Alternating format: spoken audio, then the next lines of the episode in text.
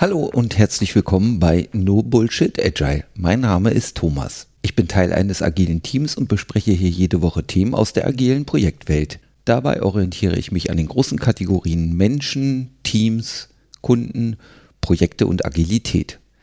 Mein Fokus liegt auf der Praxis, daher auch der Name No Bullshit Agile. In der letzten Folge habe ich über das Thema das große Ganze gesprochen. Dies hier ist die Folge 2 und es geht heute um zwei Rollen in Kanban, den SDM und den SRM. Vielleicht kennt ihr das auch. Äh, ich frage mich tatsächlich manchmal, wer bin ich eigentlich? Also, was bin ich? Bin ich Projektleiter? Bin ich Account Manager? Bin ich Teamleiter? Und wenn ich ganz ehrlich bin, irgendwie bin ich keins davon äh, und irgendwie bin ich auch alles. Wir machen halt, und das ist der Fokus für heute auch, äh, Kanban. Und wenn man sich den Kanban Guide von der Kanban University mal anschaut, dann sind da tatsächlich keine Rollen definiert. Äh, Link zum Kanban Guide findest du übrigens in den Show Notes.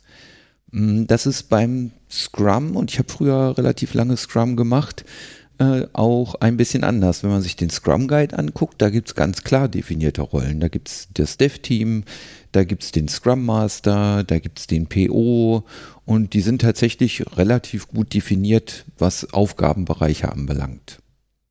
Kanban macht das relativ bewusst. Schlussendlich geht Kanban tatsächlich von einem selbstorganisierten Team aus und das macht auch total Sinn.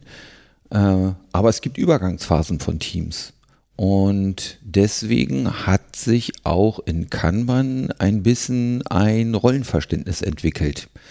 Es gibt tatsächlich zwei Rollen, die von Unternehmen, die Kanban machen, immer wieder benutzt werden. Das ist einmal der Service Delivery Manager, SDM, und einmal der Service Request Manager, der SRM. Äh, das Ganze hat mal angefangen tatsächlich als Microsoft Kanban gemacht hat, 2005.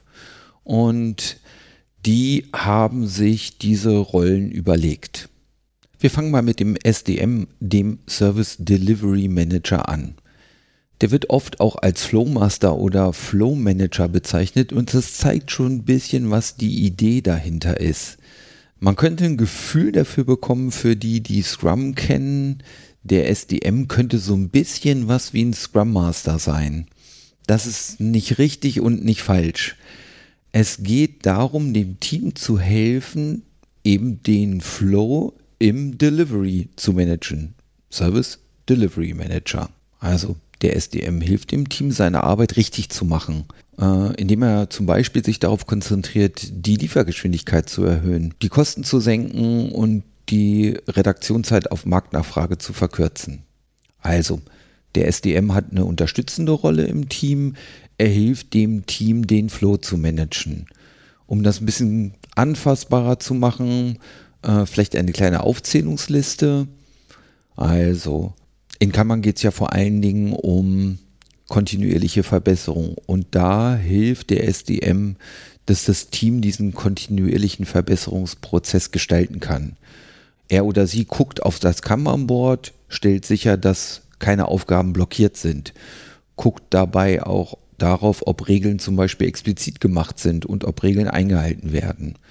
Er oder sie kann äh, Kanban-Besprechungen durchführen. Also es gibt ja auch in Kanban die Möglichkeit äh, oder ich sag mal sogar die Notwendigkeit, sich abzustimmen. Deswegen ist sowas wie ein Kanban-Meeting, ein Kanban-Daily äh, sehr verbreitet und da hilft der SDM eben. Er oder sie ist auch sicherlich dafür zuständig, mit Task-Ownern zu sprechen, wenn sich bestimmte Tasks äh, verzögern also normalerweise, da sind wir wieder bei der Selbstorganisation, würde ja das Team selber darauf kommen, wenn sie das dritte Mal im Daily über einen Task sprechen, dass es da anscheinend irgendwie nicht weitergeht.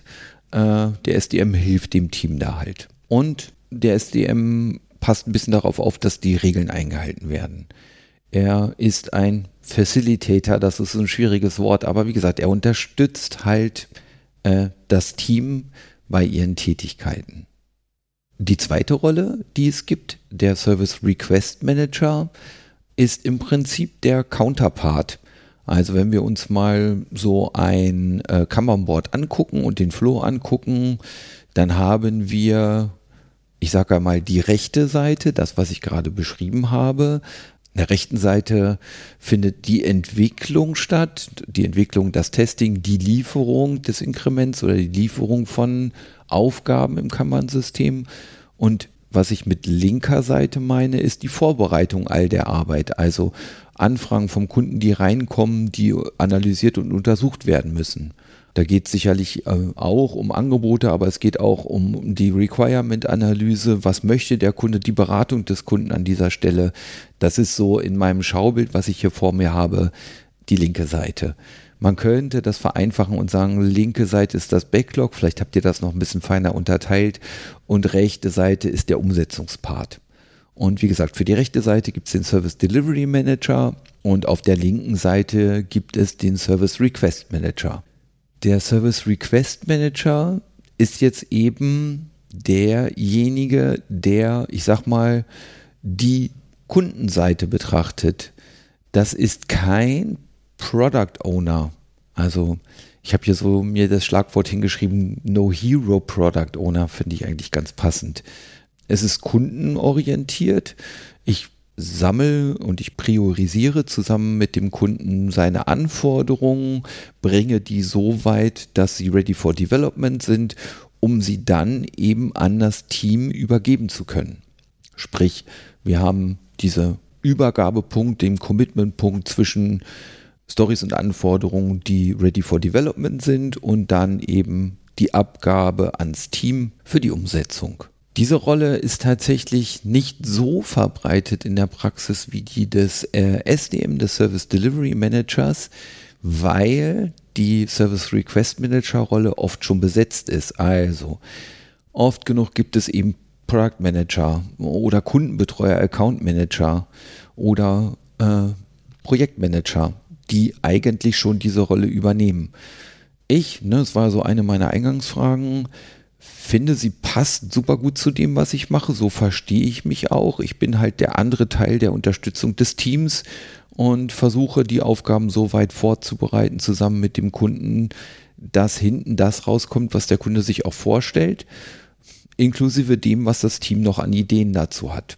Abschließend vielleicht noch alle Literatur, alle Links dazu findest du in den Shownotes. Ich denke einfach, solche Rollen sind eine gute Hilfe und eine gute, eine gute Unterstützung in Phasen, wo das Team eben noch nicht vollständig selbst organisiert ist. Die vollständige Selbstorganisation eines Teams, da komme ich sicherlich auch noch mal in einer Folge drauf. Ja, und damit denke ich, dass wir für heute schon durch sind. Wenn du Feedback hast, dann gerne unter anderem als Mail an nobsagile.gmail.com. Alternativ findest du mich auch auf Mastodon unter nobullshitagile at podcast.social. Hab eine tolle Woche und bis zum nächsten Mal.